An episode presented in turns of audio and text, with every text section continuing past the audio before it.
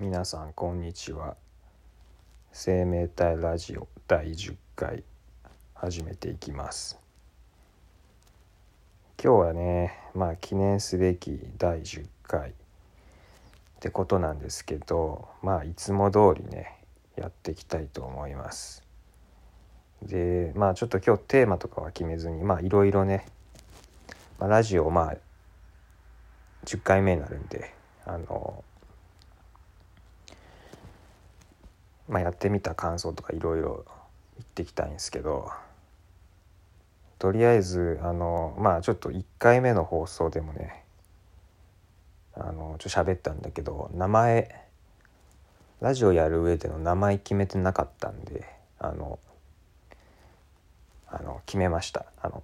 生命体っていう名前にします。あの、まあ、ラジオの名前がね生命体ラジオなんでまあそのまんまです。はい、でえー、っとあとねあのちょっとこれラジオ撮っていて気になったのがあの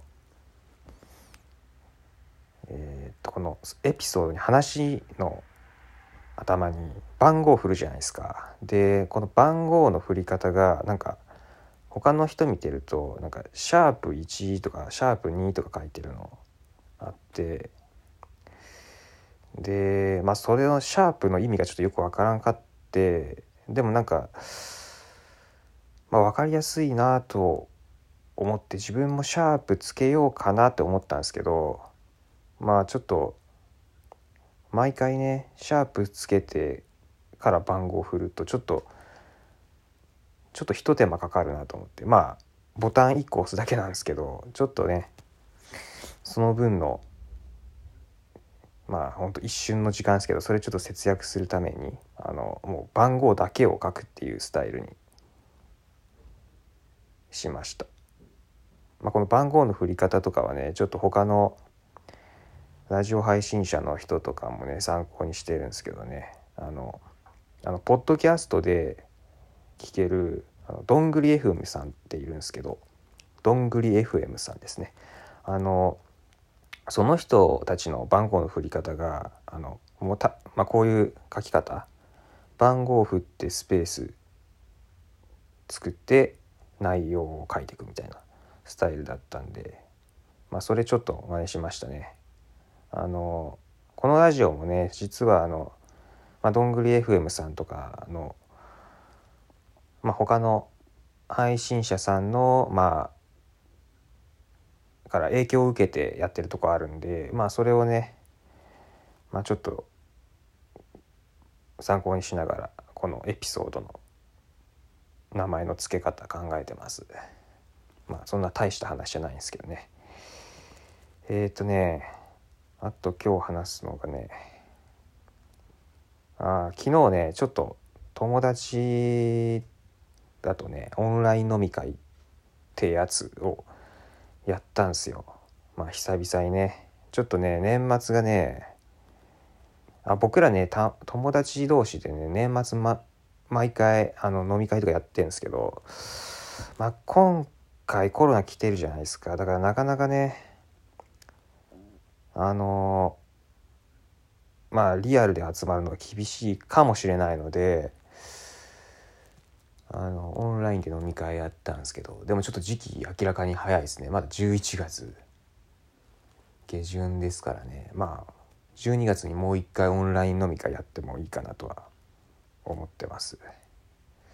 でねその時にちょっとこのラジオやってますよっていう話もねちょっとしましてね。まあちょっとそもそもねラジオが、まあ、こういったアプリでね配信できるってこともあんまり認知されてなさそうだったので、まあ、そっからねちょっとお話ししましたね。まあそんな感じで飲み会を終えてまあ朝今、まあ、ベッドから出ずにこのまま配信してるんですけどえっとねあとねああとねお酒はね僕あんまり強くなくて昨日ねまあオンライン飲み会なんであの缶チューハイ1本飲んだんですよ。あのほろ酔いってやつ。あれねなほろ酔いっていうけどねまあ僕にとってはまあまあ強いですね。あの今日朝起きてちょっとお酒残ってるなみたいな思ったんで。まあほんとほどほどにしないとね体持たないんで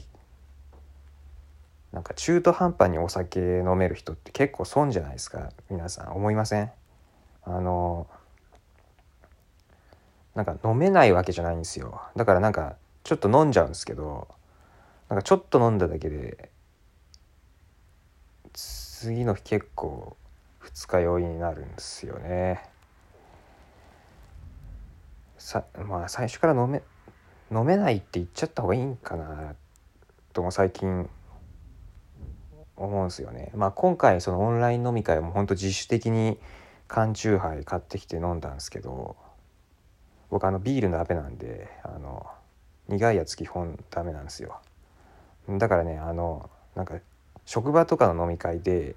あの懐石料理とかの会あるわかあるじゃないですかわかります？懐石料理とかの飲み会の時って大体飲み物ビールかウーロン茶しかないんですよだからあのもうビール飲みますっていうのを最初に宣言したらもうそれ以降ずっとビールしか飲めないんですよ。だからね僕にとってはそれ結構きついんですよね。なんかビールがね美味しくないんですよ。なんかたまに美味しい瞬間あるんですけど基本美味しくないんですよ。